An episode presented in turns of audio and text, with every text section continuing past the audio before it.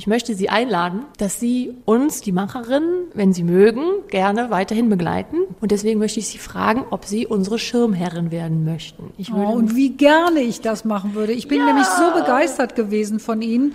Und äh, dass Köln weiblicher werden muss, ist mir ja nicht erst nach den Macherinnen eingefallen, klar. sondern das war mir vorher klar. Und ich denke, wir passen auch gut zusammen. Ich finde das sehr auch. gerne. Da freue ich mich sehr. Macherin, der Kölner Talkcast für Frauen, die was bewegen.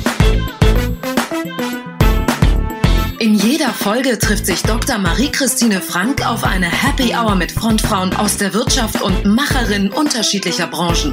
Was ihr erwarten könnt? Deep Dives in Karrierewege und Projekte, die euch bewegen oder zum Nachdenken anregen. Event-Tipps zum Netzwerken und konkrete Karrierehacks. Macherin, der Talkcast zum Netzwerk.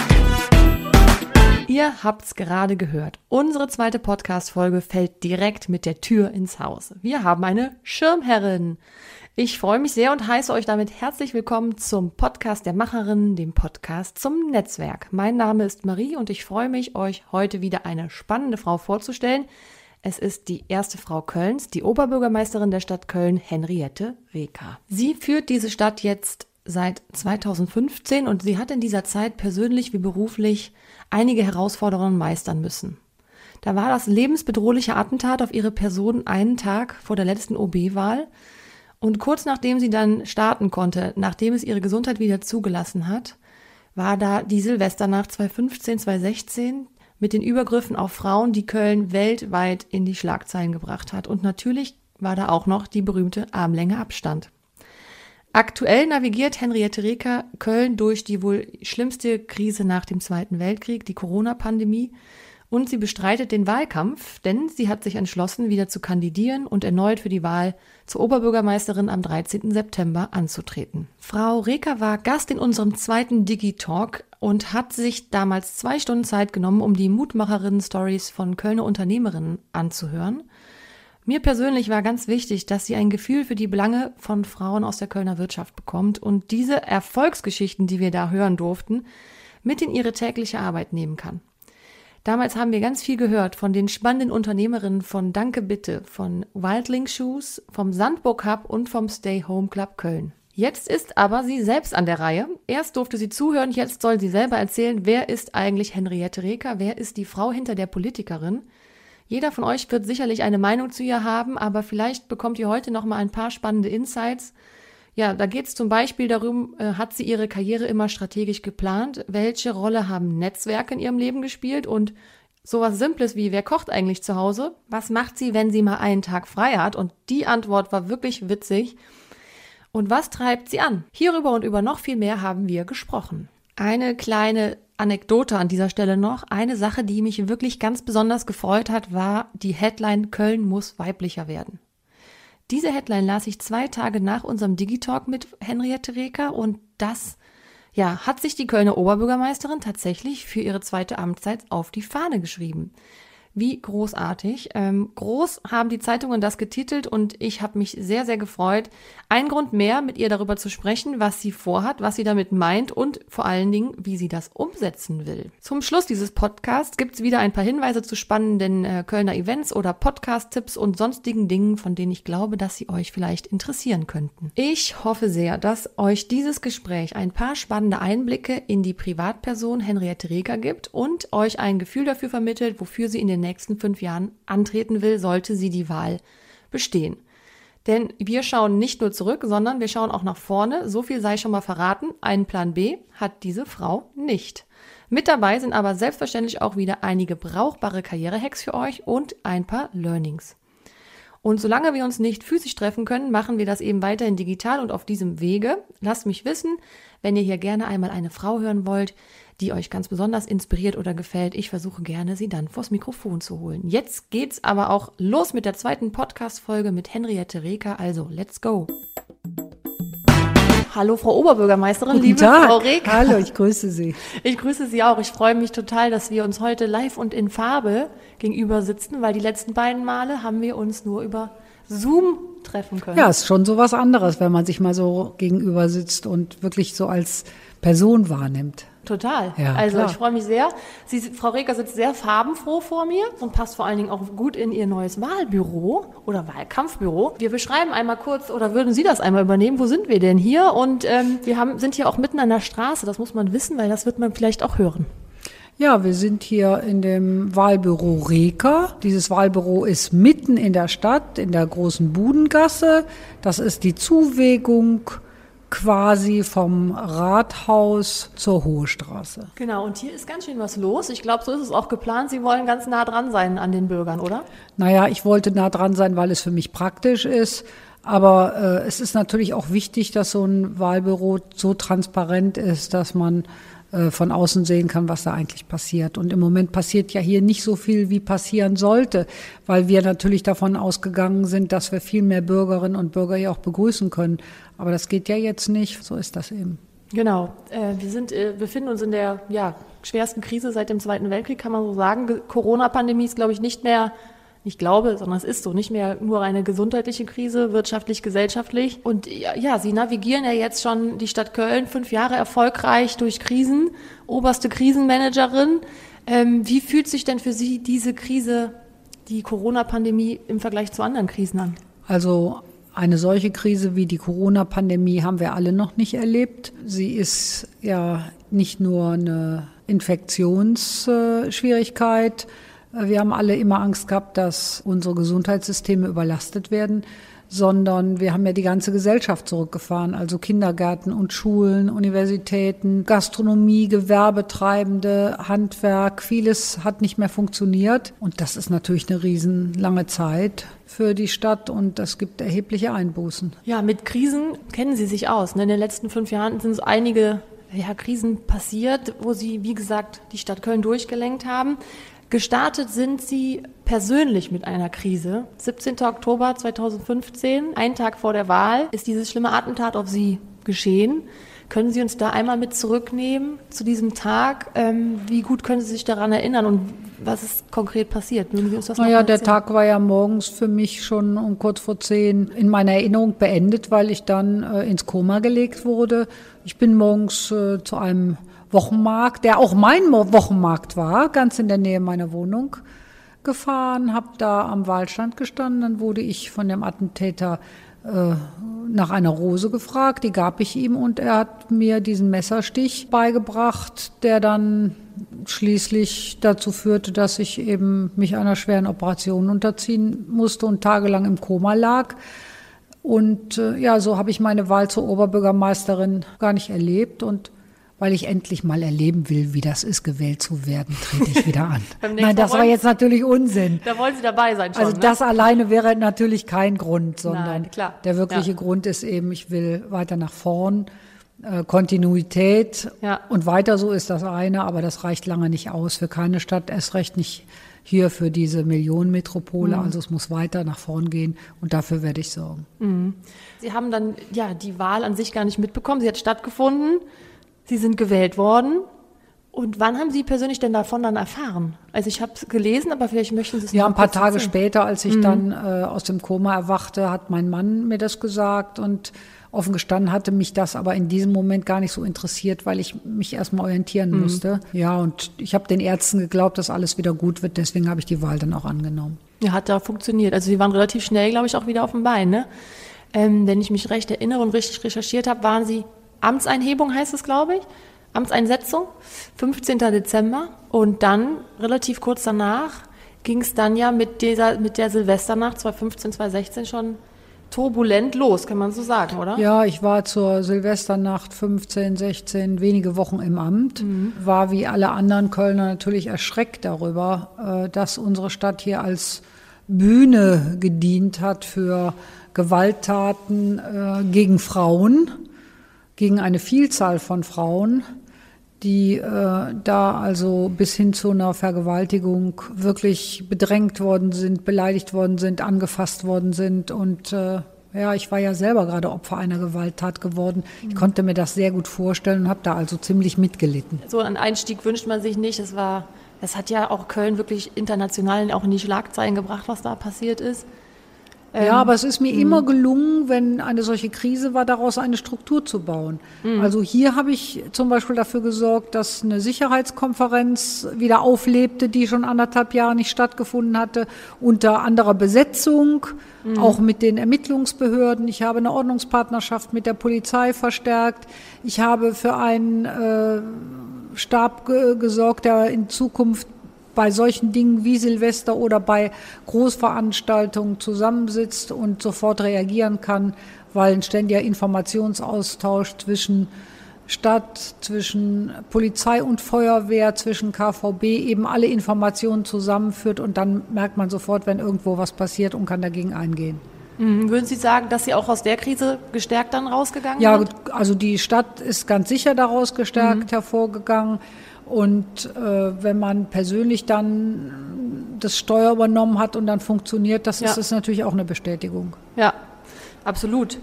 Ähm, wenn Sie mal zurückschauen auf die letzten fünf Jahre, äh, was war so der tiefste Tiefpunkt sozusagen und was war so Ihr Highlight? Haben Sie etwas, an was Sie sich auch besonders gerne erinnern oder am liebsten erinnern? Ja, also das Schlimmste war für mich, das weiß ich ganz genau, das war der 13. Dezember des vorigen Jahres, der Tag, an dem Kurt Braun ein Kollege äh, aus der Vollstreckungsabteilung der Kämmerei getötet worden ist. Und äh, er, ist, er wurde erstochen. Mhm. Und als ich davon hörte, dass er so schwer verletzt ist und ich hörte dann, er würde aber, man würde versuchen, ihn wieder zu beleben im Rettungswagen und das hat mir wirklich viel, viel ausgemacht. Da habe ich sehr mitgelitten, auch weil ich mir eben vorstellen mhm. konnte, wie hat er das wahrgenommen und wie fühlt er sich und ja, ist dann leider, leider, leider verstorben. Ja. Und auch da habe ich sofort gesagt, es kann ja nicht sein, dass wir morgens die Leute zur Arbeit schicken und dann werden die da getötet bei der Arbeit. Also wir müssen ein System mhm. finden, ja. was uns die Sicherheit gibt, wenn ein solcher Vorfall schon mal bekannt wurde, dass da die Leute nicht mehr hingehen ohne Schutz. Und das ist uns gelungen. Das ist sozusagen als ganz negative Erfahrung, was war am schönsten oder an was erinnern Sie sich gern zurück? Also es gibt äh, viele Dinge. Ich lerne natürlich Menschen kennen, die ich nie kennenlernen würde, wenn ich äh, dieses Amt nicht hätte. Also mhm. als Barack Obama in Köln war, hatte ich den fünf Minuten für mich. Das war schon schön. Oh, da bin ich auch neidisch. Glaube ich. Ich habe den in der Lanxess Arena bei World Leadership Summit, wie hieß das letztes Jahr? Von World Gedanken? Leadership Summit ja, ne? hieß das. Da und vorher äh, traf er sich mit äh, vielen Menschen, die für ein Foto mit ihm bezahlten. Ach ja, das war ja die Geschichte. Genau. Und äh, ja, ich habe eben nicht bezahlt, Aber sondern ich habe ihn einfach nur begrüßt. Also, ich muss sagen, ich habe ganz oben gesessen in der Arena. Ich glaube, das war das günstigste Ticket, das man kriegen konnte. War trotzdem teuer, aber hat sich gelohnt, jeder Cent. Und er war ganz weit von mir weg, aber er war trotzdem so nah. Also die Aura, das ist schon besonders. Wie war das, wenn man dem so direkt gegenüber sitzt oder steht? Naja, ich hatte morgens mit meinem Mann beim Frühstück geübt. Mein Mann ist ja englischer Muttersprachler. Ja. Und ich hatte meinem Mann morgens gesagt, was ist denn, wenn, wenn Barack Obama mit mir sprechen möchte? Und mein Mann sagte dann, also beunruhige dich nicht, der wird nicht mit dir sprechen, ja. Du wirst wahrscheinlich sagen, heartily welcome to Cologne und der sagt, thank you, Mayor, all the best und geht an dir vorbei. Vielleicht gibt er dir doch noch die Hand. Das, ja. Und dann äh, habe ich überlegt, mit meinem Mann zusammen, wenn er denn doch mit mir sprechen will, was sage ich dann?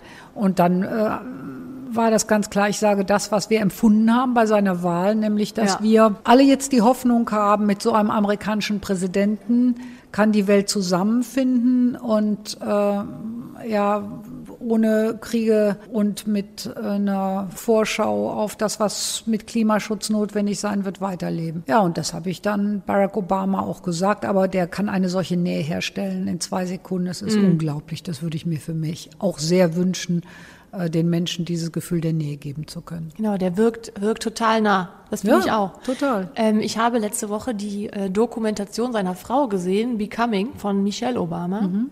Ich finde sie absolut faszinierend und wir sind ja auch heute für die Macherinnen eben hier im Einsatz, also für unser neues Frauennetzwerk hier in Köln. Und ähm, sie fasziniert wirklich viele Michelle Obama. Ich weiß nicht, haben Sie sie auch schon mal, war sie dabei? Nee, sie Nein, war, sie war nicht dabei, ne? seine genau. Schwester war dabei. Die kannte Stimmt. ich aber schon. Ja. Und die, das ist ja auch eine tolle Frau, die ja. auch so offen einräumt, äh, auch nur so erfolgreich sein zu können, weil ihr Bruder amerikanischer Präsident war. Ja. Eigentlich wollte ich das erst später besprechen, aber es passt gerade so schön. Ähm, Michelle Obama war jetzt nicht selbst Präsidentin, aber hat trotzdem ja eine absolute Vorbildfunktion für viele Frauen, für viele Mädchen ja. auch eingenommen. Und wenn man jetzt gerade auch in der Corona-Pandemie mal auf die vielen Länder, die von Frauen geführt werden, mittlerweile schaut. Also sieht man Neuseeland, Island, Finnland. Das sind ja unfassbar starke, coole Frauen im Einsatz. Wie nehmen Sie das wahr? Ja, ich verfüge ja selbst über so ein Frauennetzwerk. Also mhm. Die äh, Oberbürgermeisterin von Paris zum Beispiel, Anil Dago und äh, die Oberbürgermeisterin von Stockholm. Ähm, das sind schon starke Frauen und die haben auch alle ihre Geschichte. So ist das bei Männern auch, aber die äh, gehen eben anders äh, um als die männlichen Amtsträger. Die verschwenden ihre Zeit nicht dafür, sich persönlich zu messen, sondern geht es darum, die beste Idee zu verfolgen, die sachlich zu argumentieren. Also da finden Hahnkämpfe heißen ja Hahnkämpfe, weil die Hähne kämpfen. Hennenkämpfe gibt es keine. Habe ich noch nicht gehört, Und, auf jeden Fall. Ja, also das ist einfach, die Männer verschwenden viel Energie dafür, äh, zu zeigen, wer da wichtiger ist oder besser oder sich darzustellen. Und das haben die Frauen, das sieht man ja an unserer Bundeskanzlerin gar nicht nötig. Die zieht jeden Tag ungefähr das Gleiche an und ja, stimmt. Ja. Man muss gar nicht so weit weggehen, sondern wir sind ja, unsere Heimatstadt so ist, ist, von Ihnen, einer Frau geführt. Sie sind die einzige Frau an einer, an der Spitze einer kreisfreien Stadt in NRW. Ja, ich bin die einzige Oberbürgermeisterin genau. in Nordrhein-Westfalen ja. und äh, ja, möchte das zwar bleiben, aber ich möchte nicht die Einzige bleiben, weil ich bin ja. Für den Städtetag immer so ein bisschen so ein Maskottchen. Die Männer gehen zwar alle sehr freundlich mit mir um, aber es fühlt sich nicht richtig an. Wäre schöner, wenn da auch noch Ja, es fühlt sich einfach nicht mehr richtig an. Ja, nicht mehr das, zeitgemäß. Ne? Nein. Sie haben ähm, die Macherinnen kennengelernt.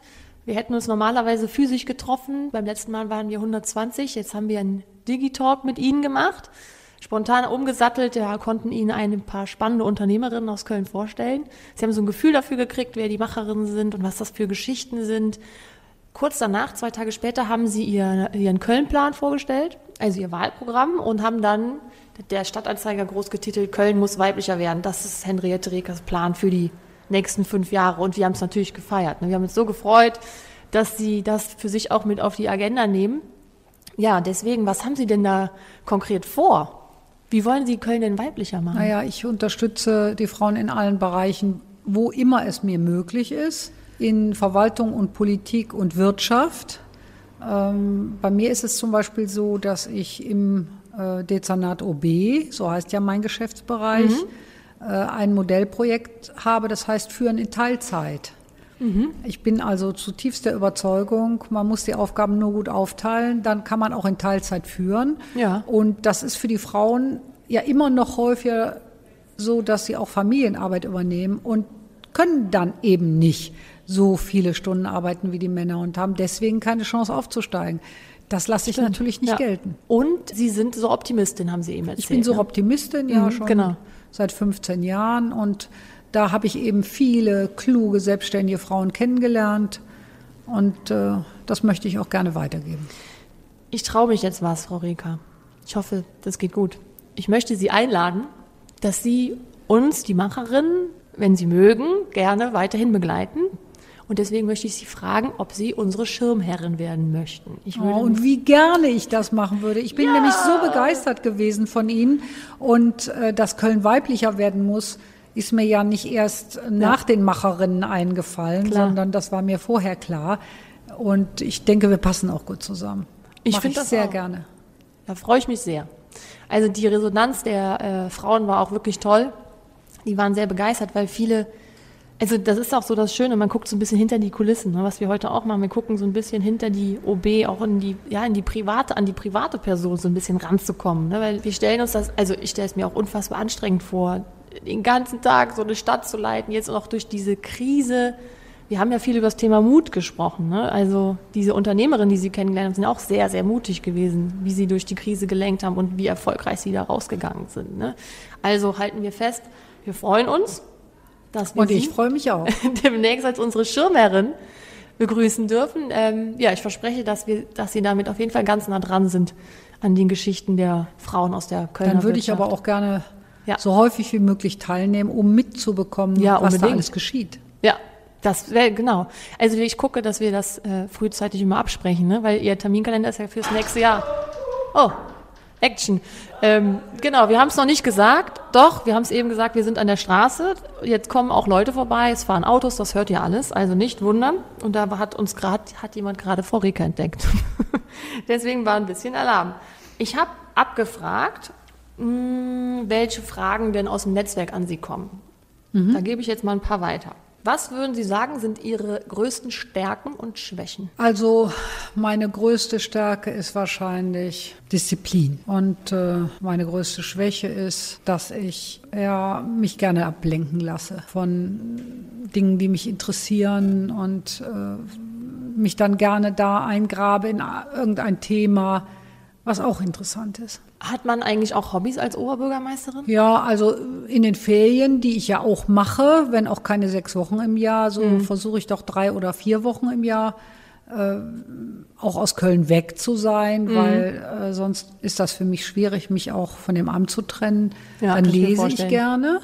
Mhm. Und ähm, ich war früher auch, bevor ich dieses Amt hatte, eine gute Köchin, sagen andere. Ist ja immer Okay. schwer, sich selbst dazu Müssen loben. wir Ihren Mann jetzt mal fragen Jetzt ne? koche ich nur noch mal ein Risotto oder ein paar Spaghetti. Ja. Aber ähm, ich lese die Kochbücher. Also Kochen wäre dann schon wieder Ja, auch was. Kochen wäre für mich eine schöne, entspannende Sache. Ja. Und wenn Sie Urlaub machen, wo geht's dann am liebsten hin? Ja, ich äh, gehe gerne in die Berge Mhm. zum Wandern oder zum Skifahren und im Sommer fahre ich gerne an den Bodensee und fahre da Fahrrad und schwimme und bewege mich einfach an der frischen Luft. Ja, da, also Sport, passt sowas noch in den Alltag einer Oberbürgermeisterin? Nicht wirklich. das? Also ich mache Ja. zweimal in der Woche Sport. Ach, okay. Ich habe eine Personal Trainerin, die kommt einmal in der Woche Sehr gut. Nach Hause dann, oder? nach Hause. Ja, Cool. ich bin hier mal in einem Sportstudio beim Umziehen fotografiert worden. Seitdem habe ich äh, gelernt, dass es Ne. war jetzt zwar nicht so äh, skandalös, aber Ja. in Unterwäsche möchte man sich in meinem Alter auch nicht mehr gerne ablichten lassen. Aber es hat keine Zeitung gebracht. Und jetzt ist die Personal Trainerin nach, kommt die nach Hause. Ja. Und äh, mein Mann geht auch einmal richtig tüchtig mit mir spazieren, aber so mehr Powerwalking als Schlendrian. Achtet der auch so ein bisschen mit drauf? Ja, Ja. Mhm. der ist ja Profisportler und der möchte auch keine Dicke zu Hause haben. Was macht denn, äh, Frau Reker, was machen Sie als Oberbürgermeisterin, um mal nach so einem richtigen doofen Tag, man hat ja auch mal doofe Tage, ne? Was macht man da, um abzuschalten, an Ihrer Stelle? Naja, also erstmal äh, nehme ich dann wirklich gerne so ein lauwarmes Bad, um das irgendwie alles so runterzubekommen, was sich an Staub ab, angesammelt hat. Und äh, ja, ich bin tatsächlich gerne horizontal. Also ich gehe dann mit dem Buch ins Bett. Ja, wenn man sich so in die Geschichten dann einfach denken kann und vielleicht an was anderes einfach mal denken. Ne? Ja, Ich, ich lese gerne und äh, ich finde, ähm, auch ein guter Roman gibt einem ja die Möglichkeit, in eine ganz andere Figur einzutauchen und die Welt mit deren Augen zu sehen und deren Probleme Absolut. wahrzunehmen und dann vergisst Ja. man den eigenen Kramladen Haben ein Sie einen bisschen. Lieblingsautor eigentlich? Oder Autorin? Also im Moment äh, lese ich gerne die Marie Lunde, das ist eine schwedische Autorin. Mein Lieblingsbuch ändert sich natürlich. Es ist auch nicht immer das Neueste, was ich gerade Ja. gelesen habe, aber die Geschichte des Wassers finde ich schon ganz, ganz toll, weil da geht es um Geflüchtete und auch um Umweltschutz und das wird da so großartig verbunden. Schön. Sie stellen Sie sich vor, das kommt nicht so, so häufig vor, aber Sie haben jetzt mal einen Tag frei. Was würden Sie machen? Wie sieht denn so der perfekte Henriette Reker Tag aus? Also wenn ich einen Tag frei habe, einen ganzen Tag, Ja, einen ganzen. Sie haben jetzt mal einen ganzen Tag frei. also Kennen Sie, hatten Sie, wann hatten Sie zuletzt mal einen ganzen Tag frei? am 2. Januar, glaube ich. Da mussten wir aber zurückfahren aus dem Urlaub und haben im Stau gestanden. Ist schon ein bisschen her. Ja, das ist, Ja. also ein ganzer Tag ist bei mir Selten. eher ungewöhnlich, wenn ich kein, keine Ferien habe. Und Ferien habe ich nicht gehabt. Äh, Seit, von, klar. In Corona, in Corona-Zeiten macht man keine Ferien. Gibt es ne? keine Ferien. Also ich würde äh, sicherlich bis halb sieben versuchen zu schlafen, sonst stehe ich ein bisschen eher auf, aber lange schlafen kann ich nicht. Mhm. Äh, ich würde dann morgens gerne schwimmen gehen, gegen Mittag ausgiebig frühstücken und äh, ja, einfach viel an der frischen Luft. Dann vielleicht zu, zu, am frühen Abend ein schönes Konzert hören. Ja, das wäre auch wieder schön, ne? Mhm. Haben Sie ein Lebensmotto, nach dem Sie leben? Die Frage gebe ich Ihnen auch mal gerne weiter. Ja, ähm, habe ich als Mädchen schon gelernt. Man muss wissen, was man sein will. Mhm. Und Frau muss es natürlich auch wissen. Und daran kann man immer wieder sich äh, orientieren und sagen, äh, benimmt man sich jetzt richtig, setzt man die richtigen Prioritäten, Genau, ist man noch geht Mhm. man vernünftig mit anderen Menschen um, wertschätzt man die genug, kann man sich in die Argumente der anderen versetzen, die Perspektive ändern, so und das äh, und wenn man so sein will und sich selber hinterfragt, Ja. und dazu gehört bei mir, dass ich abends sage, äh, hast du alles das erreicht, was du heute erreichen wolltest. Machen Sie sich Anfang der Woche so einen Plan? Diese Woche, bis Ende der Woche müssen diese, das sind meine drei Top-Themen oder haben Sie eine To-Do-Liste für den Tag? Also ich meine, Sie sind ja unfassbar durchgetaktet. Ich habe ne, eigentlich eine To-Do-Liste für den Tag und äh, nehme mir auch drei wichtige Dinge vor, die ich trotz des Tagesablaufs äh, einem längeren Denkprozess unterziehen muss. Machen Sie dann, also wir sagen immer Deep Work Phasen, wo man wirklich mal fokussiert eine Stunde an einer Sache arbeiten kann. Haben Sie solche Zeitfenster überhaupt? Ja, ich habe auch so ein Zeitmanagement. Ja. Äh, Ich bin allerdings auch sehr fremdbestimmt, Absolut, normalerweise, jetzt in Corona-Zeiten weniger. Ja. Äh, Aber weil ich eben zu vielen Veranstaltungen eingeladen werde, Ja. ich kriege rund 7000 Einladungen im Jahr. 7000. Ja, und es gibt drei Boah. Kolleginnen, äh, die meine Post machen und die Einladungen. Und äh, ich mache ein Drittel meiner Zeit, äh, verbringe ich mit Repräsentationsverpflichtungen und Mhm. zwei Drittel, sage ich immer, arbeite ich in der Verwaltung, weil das ist ja ein großer Laden mit über 21.000 Mitarbeiterinnen und absolut. Mitarbeitern. Den kann man nicht vom Festsaal aus steuern. Nee. Auch nicht, wenn der Festsaal noch so schön ist und Gürze nicht heißt. Ja. Und das ist wirklich ein schöner Festsaal, den wir haben, aber verstehe ich. Also darf man auch nicht vergessen, 21.000 Menschen, die Sie an oberster Front als erste Frau der Stadt Köln auch anführen. Ne? Na gut, ich versuche halt schon Orientierung zu vermitteln. Ja. Äh, Ich, ich führe ja jetzt nicht 21.000 Menschen. Das ist ja, äh, wäre ja vermessen zu behaupten. Aber die Geschäftsbereichsleiterinnen und Leiter, also Genau. die Dezernenten, die Ja. Beigeordneten, mit denen wird schon genau besprochen, was passieren soll. Und Mhm. da werden auch Zielvereinbarungen geschlossen. Das war übrigens früher in der Verwaltung nicht üblich. Stimmt. Das ist so Das ist noch gar nicht Sache, so lange, ne? Haben wir, nee, das habe ich angefangen. Wenn Sie Köln in drei Worten beschreiben müssten, welche wären das? Mm. Hinken Sie mal in Hashtags. ehrlich, charmant und humorvoll. Finde ich schön. Für schöne Beschreibungen. Was bedeutet für Sie persönlich Heimat? Für mich bedeutet Heimat vor allen Dingen äh, Milieu und Musik.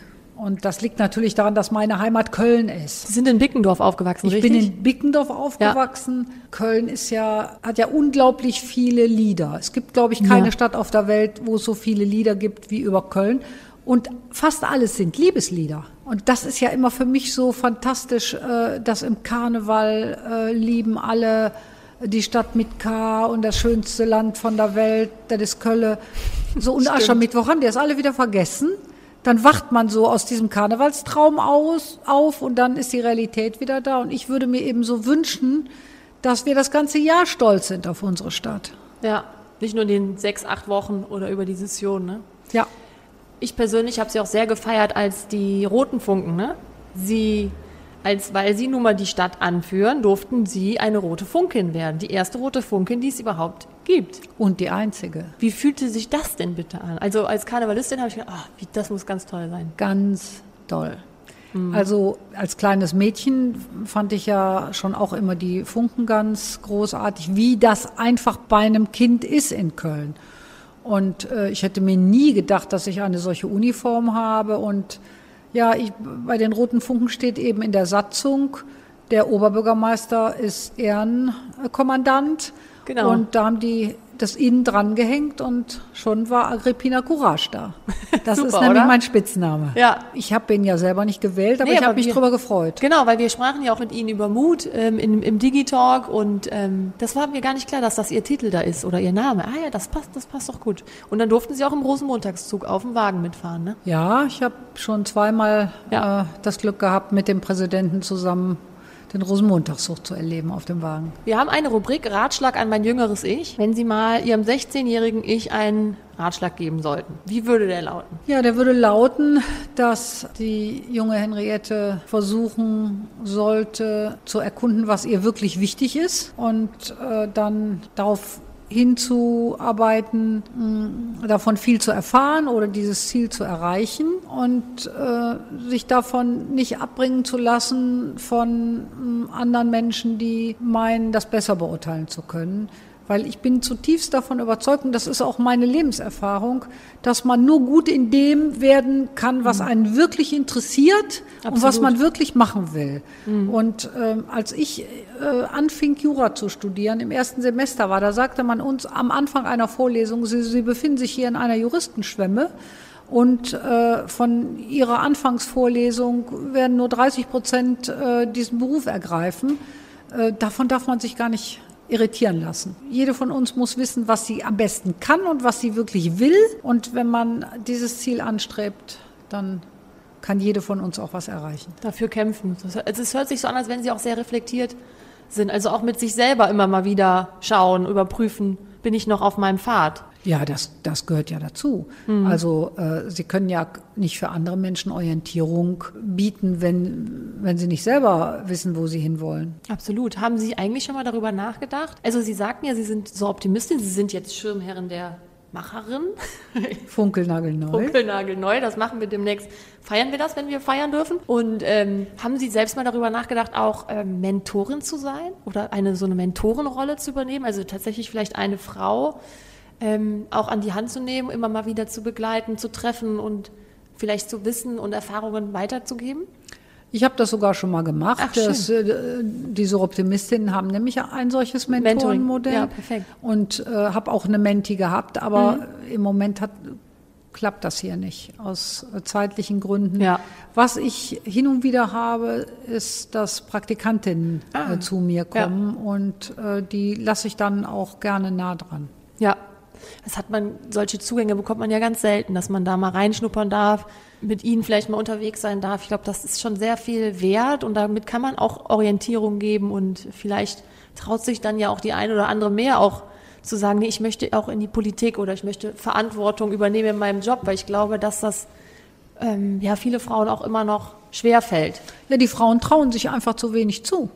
Ja, also da kann ich auch immer nur ermuntern und sagen, trauen Sie sich was zu, verlassen Sie Ihre alten beruflichen Zusammenhänge, Sie finden auch woanders neue Netzwerke, gehen Sie auf die Menschen zu. Vielfach braucht man dazu ein bisschen Flexibilität, ein bisschen Beweglichkeit und dann funktioniert das. Kennen Sie Sophie Passmann? Sophie Passmann hat das Buch geschrieben, Alte weiße Männer.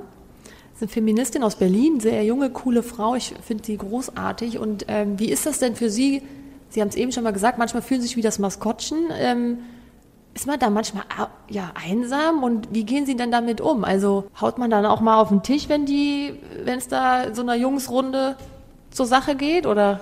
Nein, äh, man braucht ein bisschen äh, Geduld. Also ich erkläre meinen Kollegen immer wieder, dass auch Kindertageseinrichtungen Bildungseinrichtungen sind und keine Verwahranstalten. Ja. Äh, aber äh, also ich habe keine wirklich schlechten Erfahrungen gemacht. Ich bin manchmal auch in Situationen, da traut man mir nicht zu, äh, dass ich meine eigenen Interessen durchsetzen kann. Und dann frage ich immer, wenn ich doch die Interessen einer Millionenstadt vertrete, wieso äh, zweifeln Sie daran, dass ich auch für meine eigenen Interessen eintrete?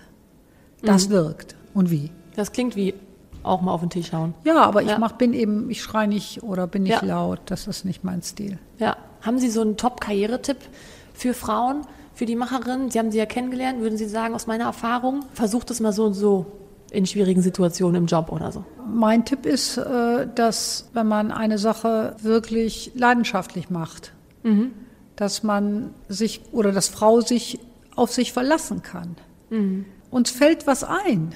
Ja, wir müssen, es gibt nie die perfekte Sicherheit, es gibt nie die perfekte Vorbereitung. Und äh, wenn man so etwas leidenschaftlich macht, mhm. dann fällt uns immer etwas dazu ein, was uns weiterbringt.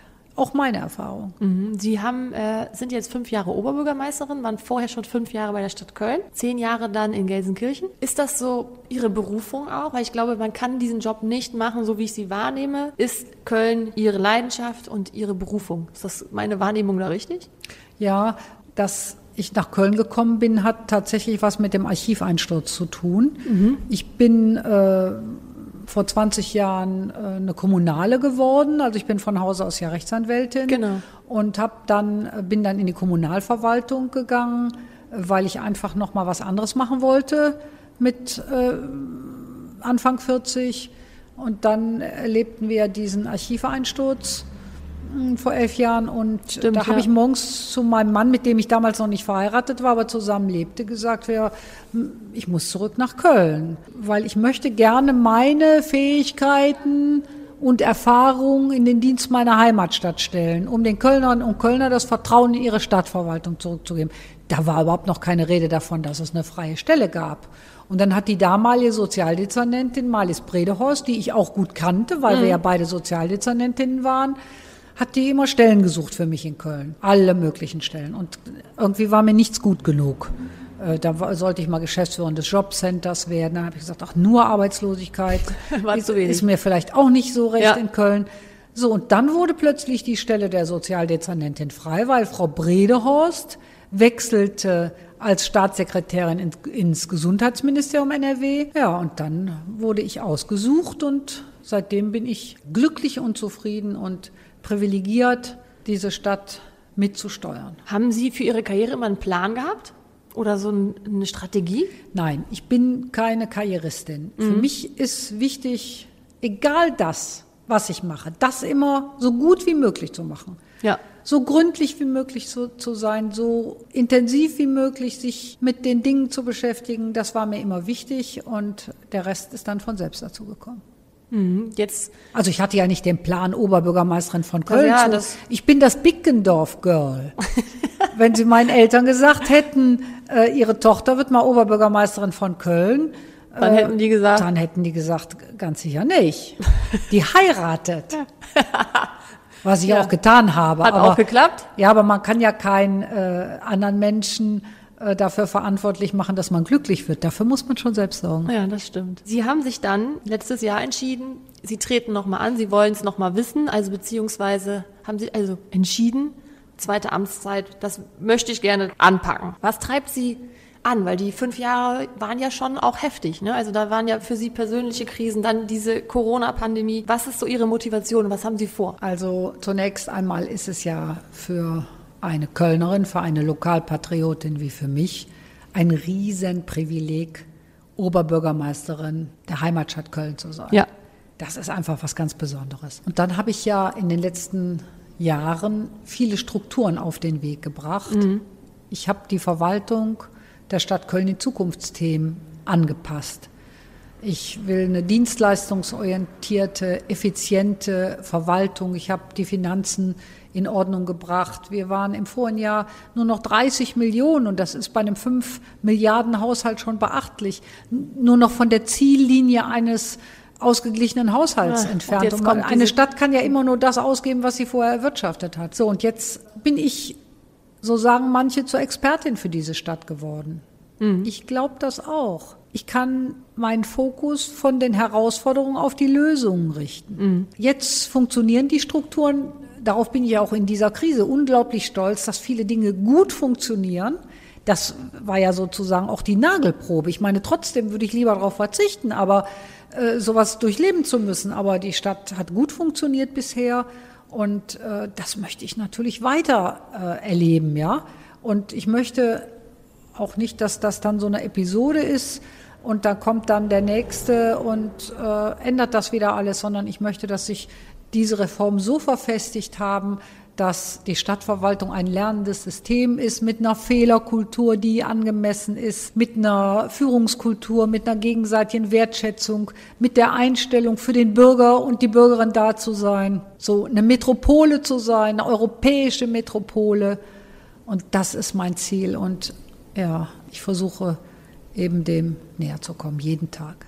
Mhm. Sie haben ähm, Ihren El Elf-Punkte-Plan, ne?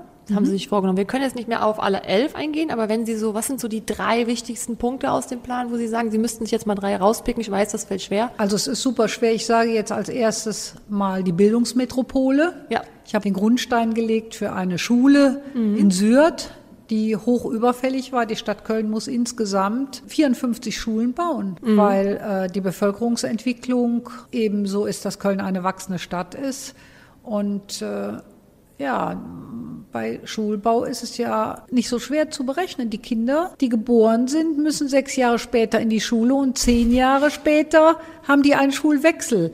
Und äh, mit dem Schulbau hinken wir sehr, sehr hinterher, weil die Stadt früher immer davon ausgegangen ist, sie könne das alleine. Sie brauche keine Unternehmer, keine Generalunternehmer, keine Totalunternehmer. Und das habe ich ganz umgestellt. Ich habe Schulbaupakete geschnürt und äh, gewinne dadurch, dass ich auch die Hilfe bekomme von anderen, äh, die eben die Schulen für uns bauen. Sicherheit in Zeitplan und auch Finanzierung. Mhm. Welche Rolle spielt denn die digitale Bildung dabei? Die digitale Bildung spielt eine große Da haben Rolle. wir Nachholbedarf, würde ich sagen. Ja, ne? wir haben Nachholbedarf. Äh, und das ist jetzt keine Entschuldigung, aber wie das ganze Land Ja, Nordrhein-Westfalen oder auch die ganze Bundesrepublik, Ja. äh, das ist einfach so. Und wir haben jetzt ja auch gerade in dieser Corona-Pandemie gemerkt, wie wichtig das für die Kinder ist, dass die die Schule digital auch erleben können, Ja. ja, ihr Tablet haben. Also wir haben schon 13.000 Tablets besorgt und werden auch weitere besorgen. Äh, Ich bekomme im Übrigen, und darüber freue ich mich sehr, auch immer wieder durch bürgerschaftliches Engagement Hilfestellung. Also da gibt es immer wieder Stiftungen, äh, die, die mich unterstützen und viel, viel Geld dafür sammeln, solche Dinge zu verwirklichen. Also Bildungsmetropole. Zwei dürfen sich nur aussuchen. Oh, schwer. Ich weiß. Also ich würde mal sagen Mobilitätsmetropole. Ja. Köln ist ja die Pionierin der Verkehrswende gewesen. Als der Ottomotor hier erfunden wurde, ist man sozusagen umgestiegen vom Sattel auf dem Pferd in die motorisierte Individualmobilität. Und jetzt steigt, steigt man wieder um in den Sattel. Wir wollen das jedenfalls ermöglichen aufs Fahrrad. Diese wachsende Stadt wird diese vielen Autos, wie sie jetzt hier unterwegs sind, nicht mehr verkraften können. Ähm, Die werden auch dazu gehören. Es sind viele Menschen eben auf ein eigenes äh, Auto angewiesen, aber viele steigen auch um, entweder in den öffentlichen Personennahverkehr oder aufs Fahrrad. Und so muss die Stadt auch aussehen. Die Verkehrswege müssen so sein, dass die Verkehrsteilnehmer sich alle sicher und wohl fühlen. Fahren Sie selbst eigentlich auch Fahrrad, Frau Recker? Ja, aber nur im Urlaub. Ich bin keine gute Fahrradfahrerin, Ja. weil ich habe als Erwachsene erst Fahrradfahren gelernt. Und Fahrradfahren Ah. ist ein Entwicklungsschritt, ja, wie Rollerfahren oder Krabbeln. Und wenn man Der das, fehlte Ihnen quasi das, der fehlt mir. Ja. Mein, ich hatte für damalige Verhältnisse alte Eltern Ach und die haben immer Sorge gehabt, dass mir was passieren könnte. Ja. Deswegen habe ich nicht wirklich Fahrradfahren gelernt. Ja. Ja gut, wenn man dann unsicher ist, will man, glaube ich, auch nicht hier auf den Straßen. Nein, das wäre ne? für mich ja. lebensgefährlich. ja, kann ich verstehen. Ja, und das Dritte, Genau. Ich habe hier den Elf-Punkte-Plan vor mir liegen. Ja, ne? Klima ich weiß, oder gut, ich kann, schwer. das fällt mir weiß es. unwahrscheinlich schwer. Also Klimametropole ist einfach deswegen Hm. wichtig, weil wenn die Welt nicht mehr funktioniert, dann äh, gibt es auch keine Jobs mehr und dann haben wir keine Lebensbedingungen. Aber was Köln natürlich auch ist, ist, Köln ist eine absolute Kulturmetropole. Ja. Und äh, ja, und die vielen Start-ups will ich natürlich auch fördern, die gehören auch dazu. Ja, ja. da hat Köln ja enorm aufgeholt. Also, Das- dass das in den letzten Jahren da passiert ist im, im Bereich der Startups, das war ja schon enorm. ja, proportional haben wir so viele Start-ups wie Berlin. Ja. Und wir haben natürlich eine Umgebung mit fast 10 Millionen Menschen. Berlin ist eine Insellösung. Hier können die sofort Ja. die Start-ups ihre Ideen an die Old Economy loswerden. Das Umfeld ist schon äh, Ja.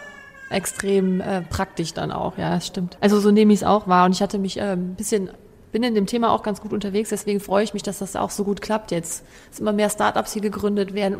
Leider noch zu wenig Frauen, nur 15 Prozent der Gründer sind Frauen. Aber auch hier wieder Mut glaube Mut, ich. äh, ma- einfach auch Selbstbewusstsein.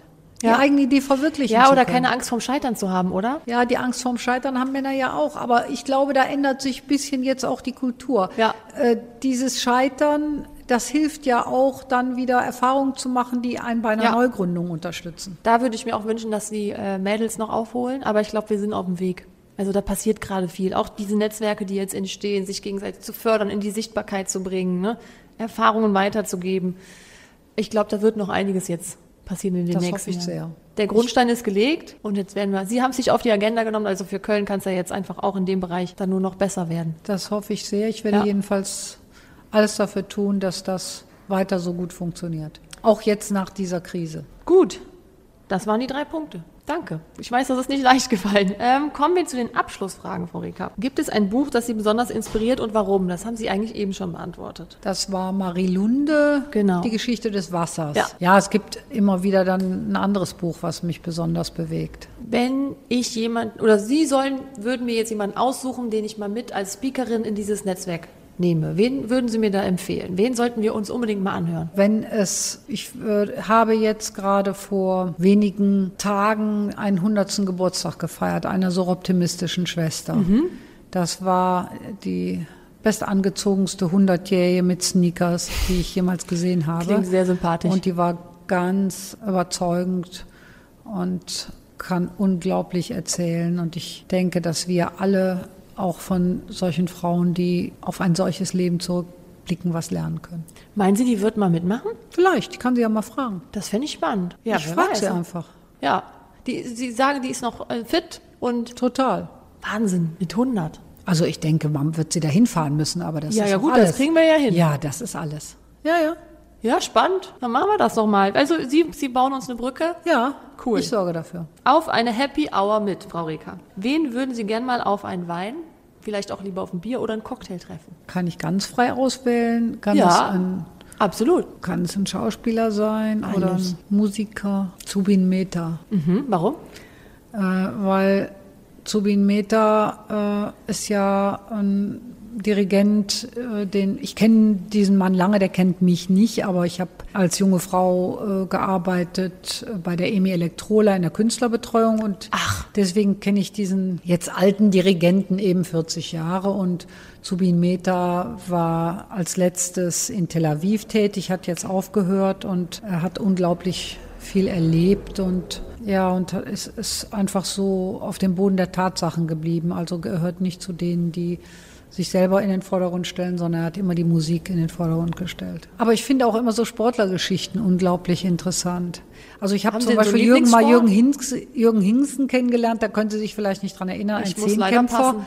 Ah, ein Zehnkämpfer, ein deutscher Zehnkämpfer, der mal äh, sehr erfolgreich war und ja, das sind einfach so Persönlichkeiten, die ich irgendwie lange verfolgt habe Mhm. und denen ich nicht wirklich begegnet bin. Ja, das waren im Prinzip unsere Fragen, Frau Rieker. Aber wenn Sie jetzt noch was loswerden möchten oder irgendwas mitteilen möchten, Sie haben auf jeden Fall jetzt noch mal die Gelegenheit dazu, bevor wir uns verabschieden sozusagen. Ja, ich denke natürlich jetzt an die Zeit, in der wir uns alle befinden. Ja. Und äh, ich möchte noch mal sagen, dass äh, ich sehr froh bin und sehr stolz, dass äh, die Kölnerinnen und Kölner äh, hier so gut mitgemacht haben, die Abstandsregelung eingehalten haben zum großen Teil. Und äh, ich möchte alle bitten, jetzt nicht übermütig werden, nach und nach lockern und äh, das noch eine Zeit hinnehmen. Gut, dann ja, war's das. Danke, dass Sie im Podcast der Macherinnen dabei waren. Hat mir großes Vergnügen gemacht. Vielen Dank. War das der erste Podcast, Frau Reker? Ja. Für Sie? Ja? Ja. Wow, Premiere. Schön. Herzlichen Dank für alles, was jetzt kommt. Ganz viel Erfolg, viel Durchhaltevermögen und Kraft. Ich freue mich, wenn wir Ihnen letzte Woche ein paar Frauen aus der Kölner Wirtschaft vorstellen konnten. Ich freue mich, wenn Sie demnächst weiterhin dabei sind und einfach auch ganz nah dran sind an den Geschichten. Und dann ja, verabschiede ich mich jetzt von Ihnen und wünsche Ihnen ein schönes Wochenende in der Hoffnung, dass Sie auch einen Tag frei haben oder einen halben. Vielen Dank. Grüßen Sie die anderen Macherinnen von mir. Das mache ich total gerne. Danke. Tschüss. Tschüss. Wow, wir haben eine Schirmherrin. Jetzt habt ihr die Geschichte dazu auch selber hören können. Eine unglaubliche Ehre für mich und ich freue mich einfach enorm, dass unsere OB jetzt mit unseren Macherinnen eben noch näher dran ist an den Geschichten aus der weiblichen Wirtschaft Kölns. Das ist doch irgendwie super cool, oder? Was sagt ihr? Lasst mich gerne ähm, teilhaben an euren Gedanken und gebt mir Feedback. Ich freue mich von euch zu hören. Köln muss weiblicher werden. Ich liebe diese Headline so sehr. Lasst uns gemeinsam daran mitarbeiten und die spannenden Frauen aus der Kölner Wirtschaft in die Sichtbarkeit heben. Zum Schluss dieses Podcasts gibt's jetzt wie immer ein paar Hinweise zu spannenden Kölner Events oder Jobangeboten und sonstigen Dingen, von denen ich glaube, dass sie euch interessieren können. Starten möchte ich mit Köln Business. Die Kölner Wirtschaftsförderung hat jetzt nämlich einen eigenen Wirtschaftsblog, auf dem ihr immer aktuell informiert werdet über Förderprogramme, aktuelle Awards, Auszeichnungen und andere wichtige Neuigkeiten aus der Kölner Wirtschaft.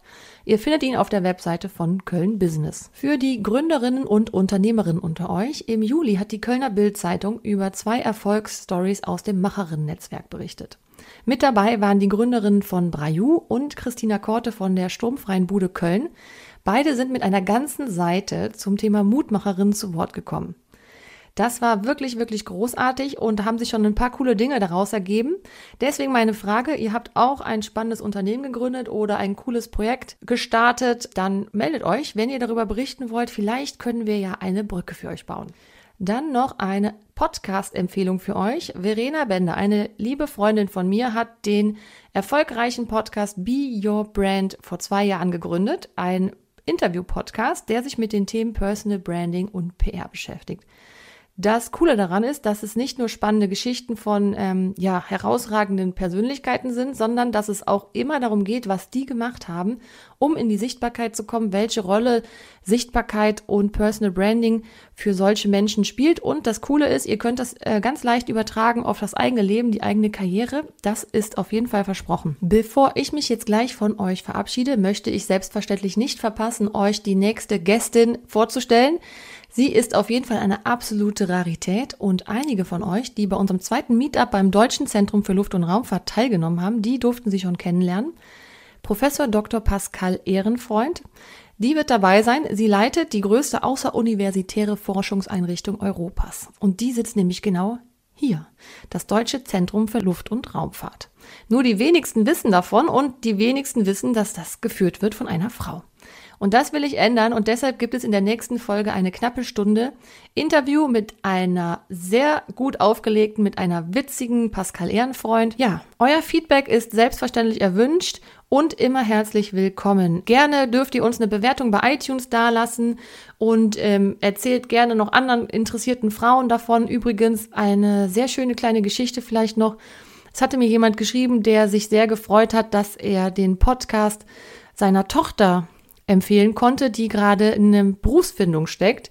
Selbstverständlich ist das super schön und ich hoffe, wir können da vielleicht ein bisschen inspirieren, aber auch Männer dürfen diesen Podcast hören, ne? Also gebt ihn auch gerne an eure ja, Männer im Umfeld weiter und folgt uns auf den sozialen Medien. Das wäre natürlich großartig. Da können wir in Kontakt bleiben und ihr erfahrt noch viel mehr auch darüber, wie es bei uns immer so weitergeht. Ja, ich wünsche euch jetzt einen schönen Tag, ein schönes Wochenende oder einen schönen Abend, wann auch immer und wo auch immer ihr diesen Podcast hört. Ich freue mich auf ein Wiedersehen und auf ein Kennenlernen. Passt auf euch auf. Tschüss und bis bald. Macherin, der Kölner Talkcast für Frauen, die was bewegen. Mit Dr. Marie-Christine Frank. Macherin, der Talkcast zum Netzwerk.